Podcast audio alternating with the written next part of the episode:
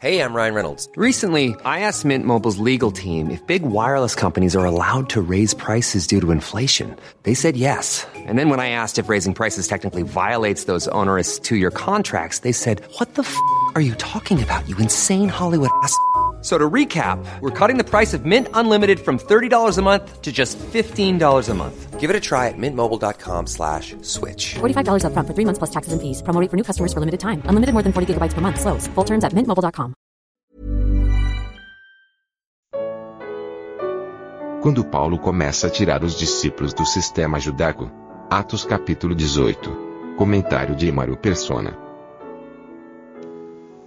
O que tinha acontecido no versículo 9 aqui de Atos 18, uh, nós vemos o resultado nesse versículo 14. No versículo 9, e disse o Senhor em visão a Paulo: Não temas, mas fala e não te cales, porque eu sou contigo, e ninguém lançará a mão de ti para te fazer mal, pois tenho muito povo nessa cidade. É interessante que Paulo recebeu isso vindo da boca do Senhor, e provavelmente por esta razão, no versículo 14, ele quer abrir a boca. Ele não tem medo de abrir a boca diante dos, dos seus acusadores, diante da turba que, que poderia matá-lo ali, às vezes, né, espancá-lo, mas querendo Paulo abrir a boca. É importante pensar nesse aspecto, porque o Senhor tinha falado para ele, tinha dado a ele essa segurança e essa certeza. Nós não abrimos a boca a não ser com a certeza que vem do Senhor. Não há no, no, mesmo no cristão, não há no cristão qualquer coragem que, que possa partir dele próprio para testemunhar de Deus, para falar o evangelho, para pregar, para sofrer uh, aflições ou perseguições. Tudo vem do Senhor. O mesmo que disse a Paulo não temas, mas fala e não te cales, porque eu sou contigo, e ninguém lançará a mão de ti para te fazer mal, pois tenho muito povo nessa cidade. Então nada poderia acontecer com Paulo sem, sem que antes passasse pela, pelo, pelo crivo de Deus, do Senhor no céu. Assim como foi com Jó, assim como foi com muitos outros. Primeiro, qualquer, qualquer perseguição ou qualquer coisa que venha a abater sobre os cristãos precisa primeiro ser aprovada pelo Senhor. Não passa ao largo da vontade dele.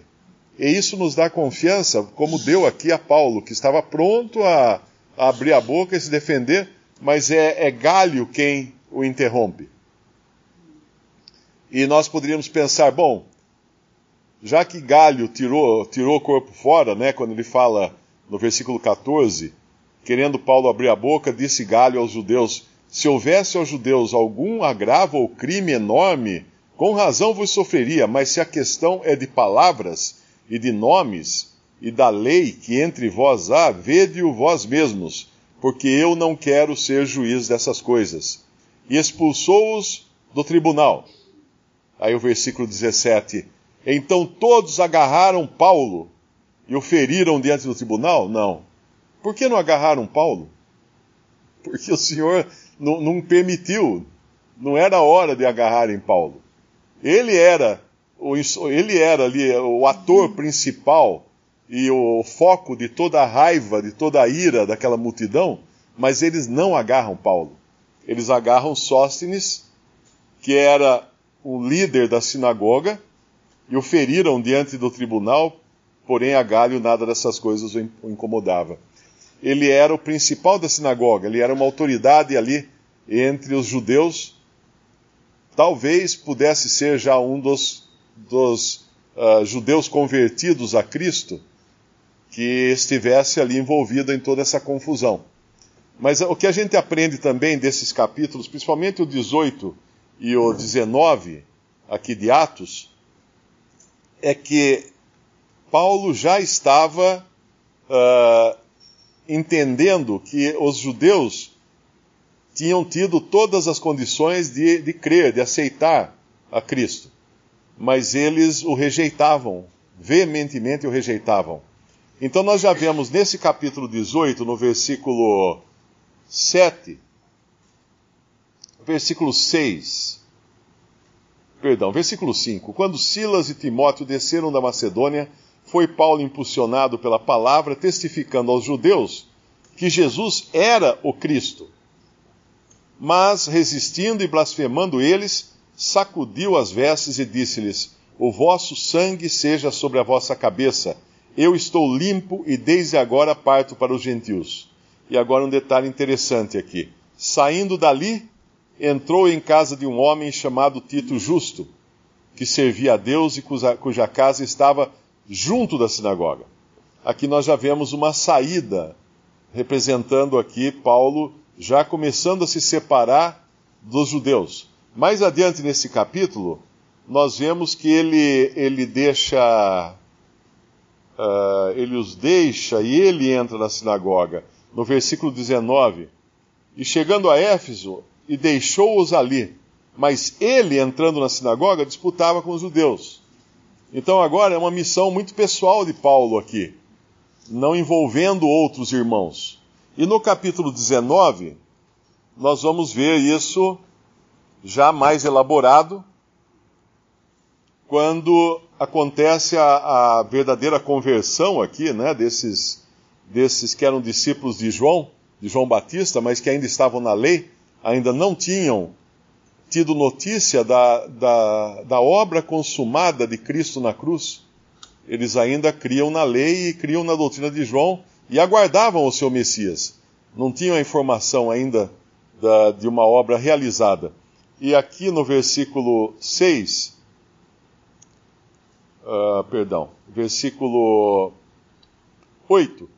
E entrando na sinagoga, falou ousadamente por espaço de três dias, de três meses, disputando e persuadindo-os acerca do reino de Deus.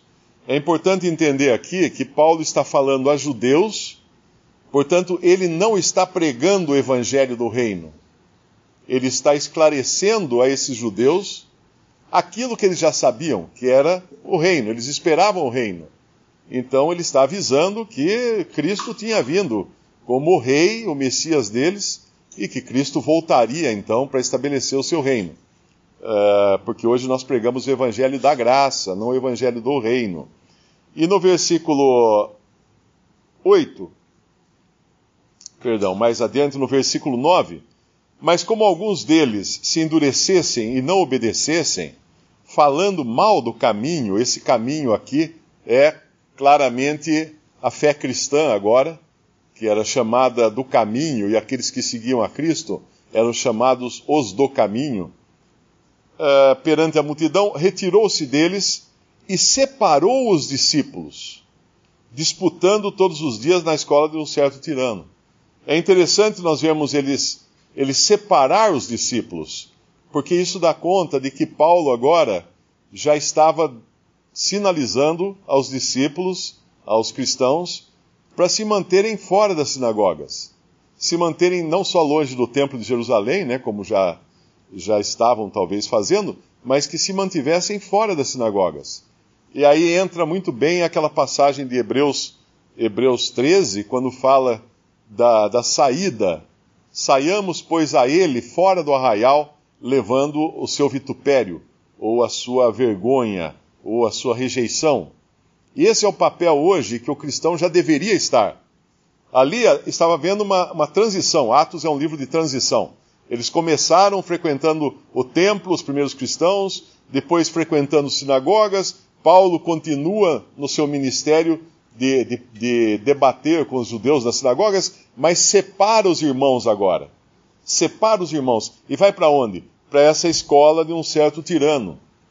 Eu já, eu já escutei até alguns falarem que era, um, que era uma escola de teologia, mas não é.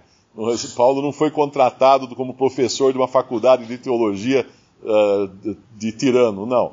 Uma escola de tirano era um lugar como havia na Grécia, muitos lugares para debates, para ensino, uh, com auditórios e coisas assim.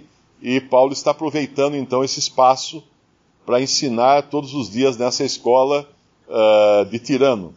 E uma coisa importante é nós entendermos que nessa época de transição, Paulo encontrava esses, como os do capítulo 19, no princípio aqui, esses, esses uh, judeus ainda discípulos de João Batista, como ele encontra também no nosso capítulo 18, esse Apolo, no versículo 24, que chegou a Éfeso um certo judeu chamado Apolo, natural de Alexandria, varão eloquente e poderoso nas Escrituras, este era instruído no caminho do Senhor, e fervoroso de espírito falava e ensinava diligentemente as coisas do Senhor, conhecendo somente o batismo de João. Então dá a entender que ele também fosse um dos que tinham parado no tempo, vamos dizer assim, não estavam desfrutando completamente de, todas as, de toda a obra consumada de Cristo, e aí então uh, Priscila e Áquila, ou Áquila e Priscila, como alguém já explicou, o levaram consigo e lhe declararam mais pontualmente o caminho de Deus. Quando hoje nós pregamos o evangelho no mundo, hoje, no, principalmente no mundo cristão, ocidental, cristianizado, nós devemos entender que nós devemos pregar o evangelho para cristãos.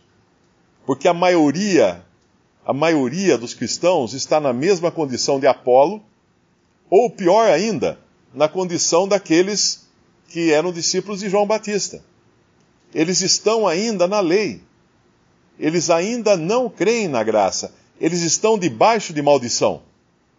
É, é estranho falar isso, né? Mas ele é cristão. Ele, ele pode ser um nascido de novo, muitas vezes. Tem vida agora. Tem agora, uh, foi despertado né, na, na, nas coisas de Deus. Mas ele ainda não descansou. Ele ainda não tem paz ele ainda não foi abençoado. E é interessante, nós, nós, nós encontramos um versículo em Gálatas 3, versículo 9, de sorte que os que são da fé são benditos ou abençoados com o crente Abraão. Quem não é da fé não é abençoado. Não é abençoado, porque ele ainda está no versículo 10.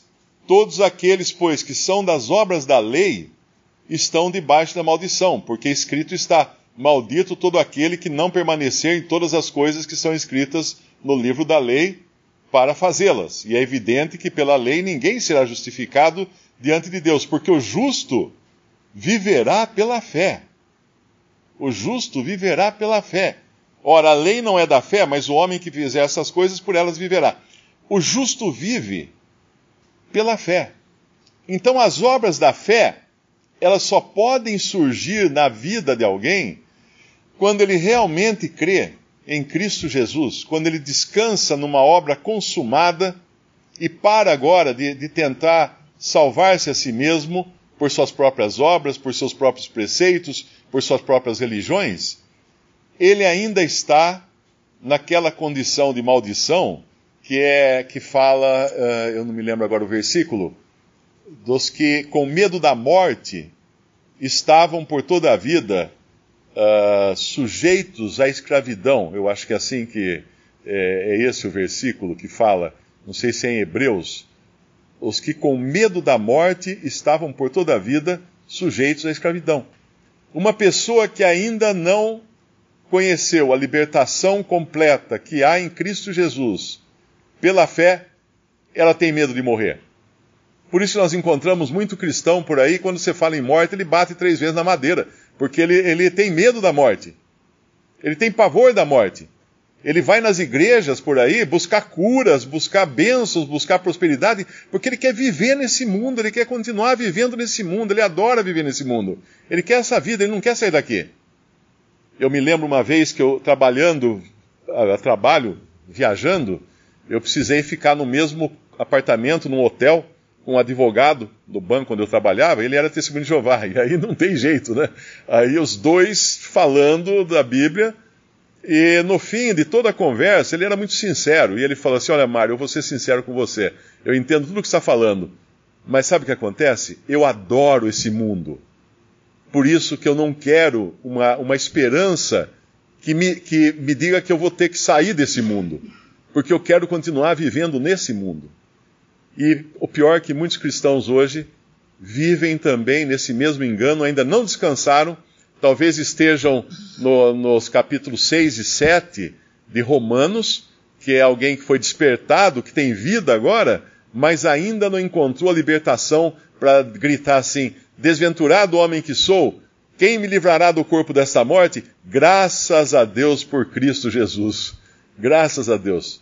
Porque aí o capítulo 8 de Romanos, que é o capítulo onde mais vezes menciona o Espírito Santo, é o capítulo 8 de Romanos, vai mostrar um homem agora já liberto, convicto da sua libertação, convicto de uma obra já consumada e sem medo agora de passar da, desta vida para a presença do Senhor.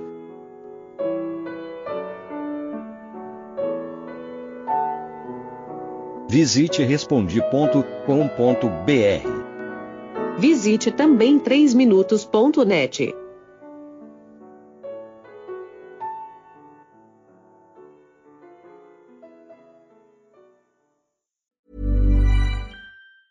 Hey, it's Danny Pellegrino from Everything Iconic. Ready to upgrade your style game without blowing your budget? Check out Quince. They've got all the good stuff shirts and polos, activewear, and fine leather goods, all at 50 to 80% less than other high end brands. And the best part? They're all about safe, ethical, and responsible manufacturing. Get that luxury vibe without the luxury price tag. Hit up quince.com slash upgrade for free shipping and 365 day returns on your next order. That's quince.com slash upgrade.